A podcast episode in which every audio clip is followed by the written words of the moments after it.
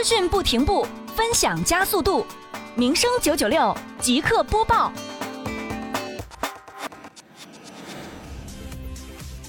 民生九六耳朵刷资讯，围绕美丽杭州创建暨迎亚运城乡环境大整治、城乡面貌大提升长效管理工作，杭州市西湖区双浦镇在原有长效管理运行机制与人员队伍的基础上进行优化调整，通过三支巡查队伍加定点驻村队伍的模式，加强队伍力量，在全域巡查覆盖的基础上，加强重点路段、重点区域的巡查频次，同时配齐即查即改的小工具。